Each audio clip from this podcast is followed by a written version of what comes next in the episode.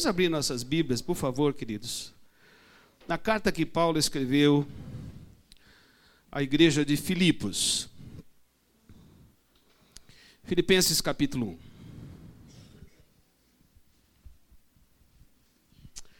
Muito bem. Nesses breves minutos, nós vamos meditar numa das cartas mais afetivas e pessoais escritas por Paulo. Paulo introduz essa carta um pouco diferente do que fez com outras cartas. Ele não introduz dizendo Paulo apóstolo, não, Paulo, Timóteo, servos de Jesus Cristo. Mesmo entendendo que o momento que vivia na prisão, numa casa, era por causa do evangelho que abraçou e pelo ministério que anunciou com a mensagem de Cristo, o ministério da reconciliação, o ministério que se tornou a mensagem apostólica, que receberam daqueles que a grande maioria morreram de forma violenta, por terem ouvido e acolhido a mensagem de Jesus, abrangente, profunda, prática e radical. Se tornar seguidor de Jesus Cristo, num contexto onde há perseguição, há uma outra resposta e uma outra avaliação àquilo que ouviram. Nós estamos falando num contexto de uma comunidade que nasceu no contexto do Império Romano, onde havia um conceito de cidadania. Esta comunidade de Filipos era formada de muitos ex-militares que lutaram pelo Império Romano. Cidadãos romanos com privilégios, com responsabilidades e que acolheram a mensagem que chegou para os gentios que não tinham uma herança hebraica e que não tinham a herança dos mandamentos do Senhor. Uma comunidade que começa fruto do ministério do apóstolo Paulo, que ele ajudou a fundar e que trouxe muito alegria a ele, pelo crescimento, pela seriedade, pelo compromisso que demonstrava, por terem entendido aquilo que anunciou como apóstolo. E como apóstolo, ele teve esse privilégio porque eram duas características para serem considerados apóstolos naquele momento: que fossem testemunhas da ressurreição e que sofressem por causa da mensagem que anunciava.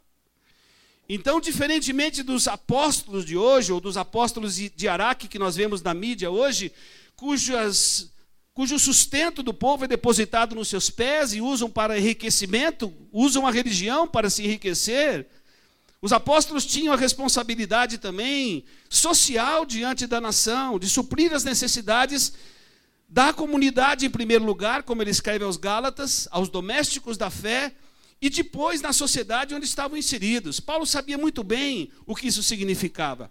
Ele estava preso naquele momento, ele estava sofrendo e se, considera, se considerava prisioneiro do Senhor, porque ele sabia que ele estava ali por causa da profundidade, seriedade e extensão que teve o seu ministério apostólico e a sua pregação apostólica. Ele vivia um momento de necessidades, ele vivia um, vivia um momento de fraqueza física, ele vivia um momento de necessidades materiais. E a igreja se mobilizou, viu a necessidade e envia mantimentos e envia Epafrodito. Epafrodito foi aquele que levou essa mensagem amorosa de que havia uma igreja que se de fato se preocupava com ela. Paulo mesmo diz, em alguns capítulos na frente, que foi a única igreja, a única que se associou com ele, com o seu ministério, naquele momento missionário apostólico, quase que prefigurando aquilo que nós iríamos viver hoje. Eu estou há 19 anos, 18 anos andando itinerante por esse Brasil, acompanhando pastores, missionários que são abandonados no campo, em várias realidades. Visito ali sempre o Piauí, sou membro de uma comunidade batista do Piauí, mesmo morando em São Paulo, porque tenho servido a Deus em diversos lugares, apoiando esses missionários que são enviados para o campo e são abandonados no campo pelas suas missões e trabalhos que os enviaram. E Paulo se sente grato Epafrodito leva esses, esses mantimentos, leva essas medicações para Paulo, e as pessoas querendo saber notícias de como é que está o apóstolo ali, mesmo no meio da prisão. E eu fico imaginando Epafrodito depois recebendo essa carta, levando a carta para os irmãos de volta em Filipos e dizendo: Como é que você encontrou o apóstolo lá?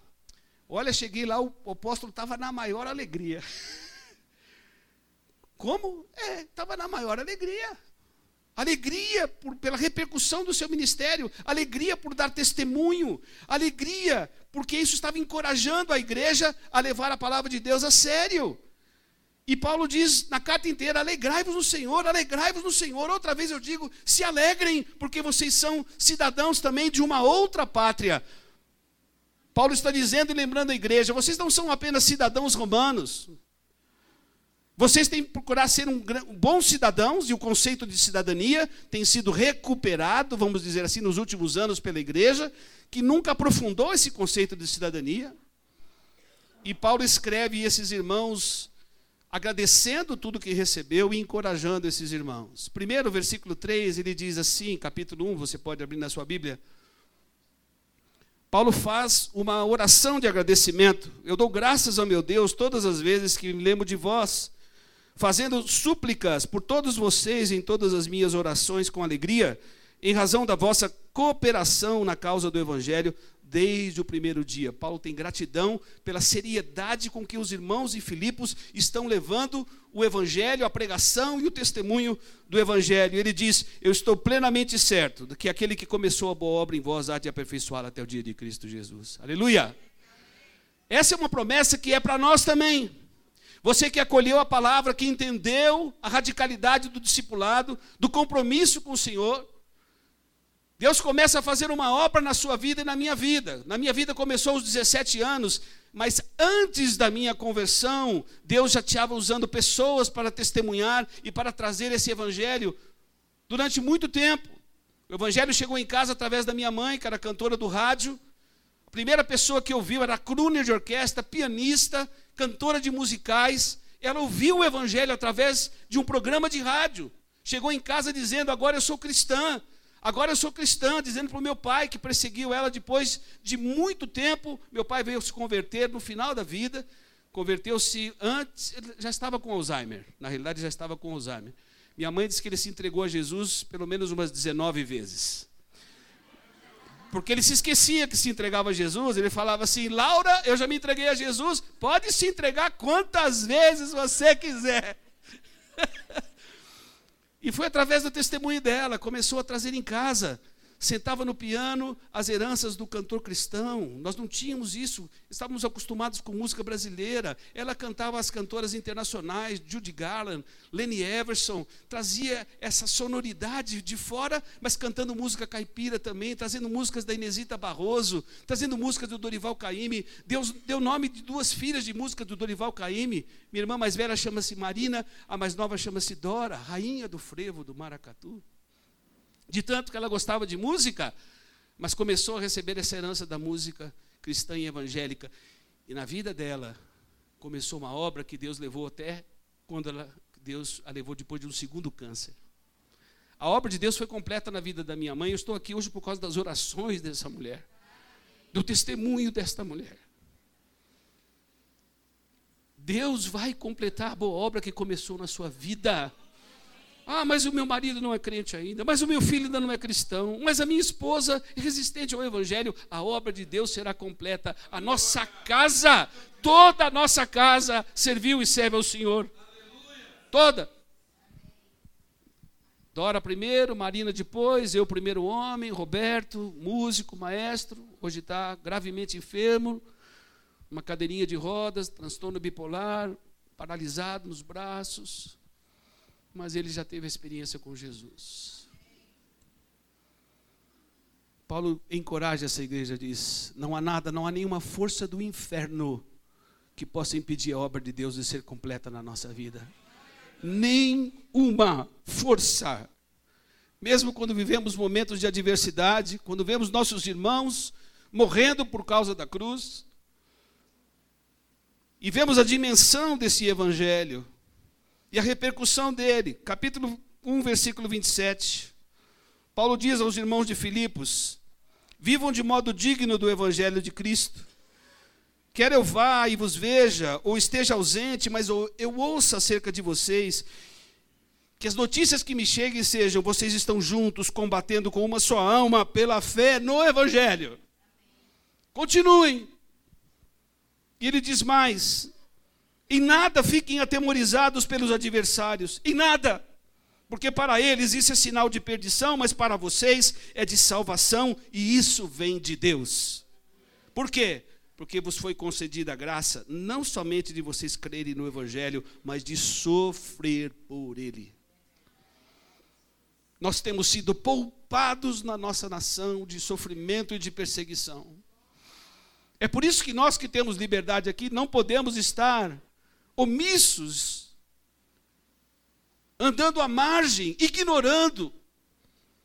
Quando você vê cristãos sendo mortos, quando você vê uma mãe pendurada com seus dois filhos aqui, porque são considerados cristãos e seguidores da cruz. A nossa vida não pode ser a mesma. Não pode. Nós que vivemos aqui em liberdade, temos tudo para servir a Deus e dedicarmos e nos rendermos a Deus e usarmos tudo que temos e somos para a sua glória.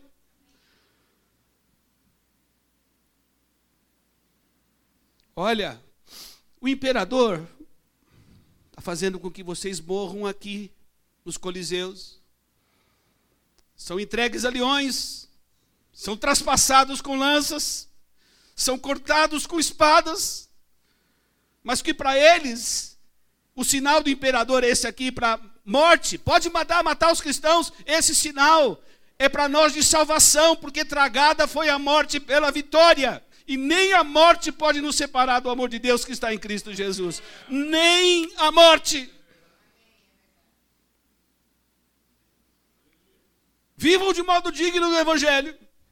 A mesma exortação que ele dá no capítulo 4 para a igreja de Éfeso: vivam de modo digno do Evangelho, combatam juntos, se esforcem para preservar essa unidade que já existe entre o Pai, o Filho e o Espírito Santo.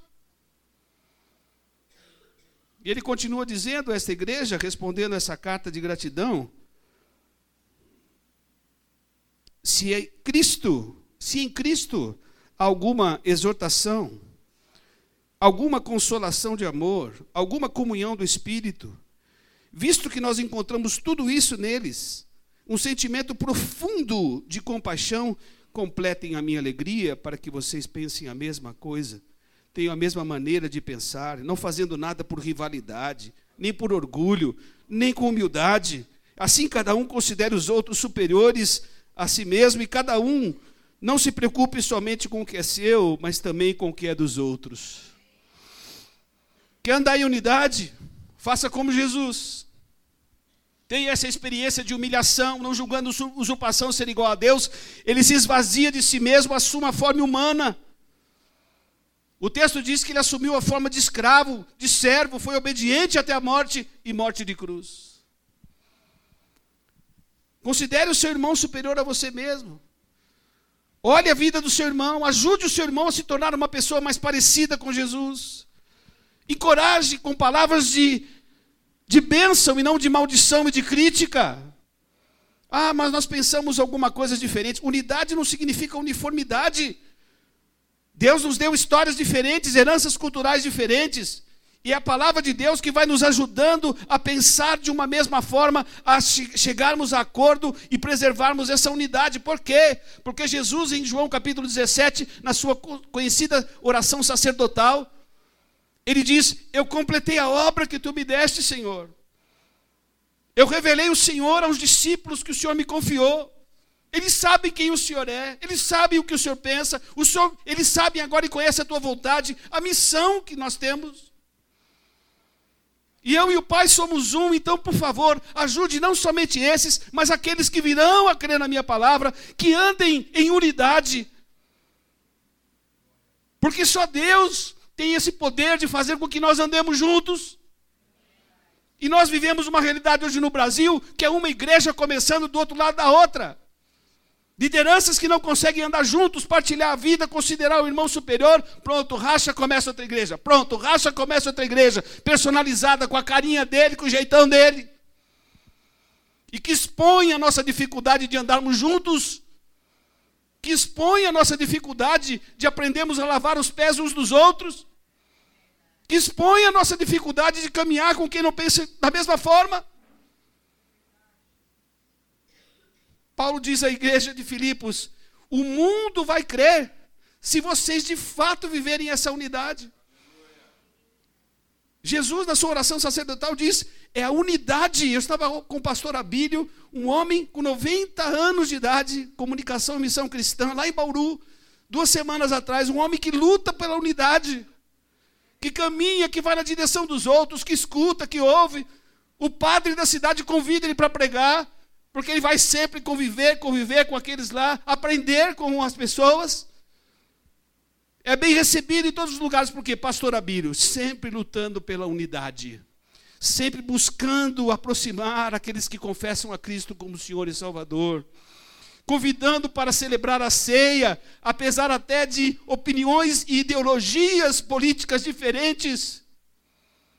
Passamos essa vergonha no final do ano, de irmãos que não conseguiam mais cear juntos, ah, porque um é de A de B, da postura política, e não conseguiam celebrar a ceia do Senhor juntos.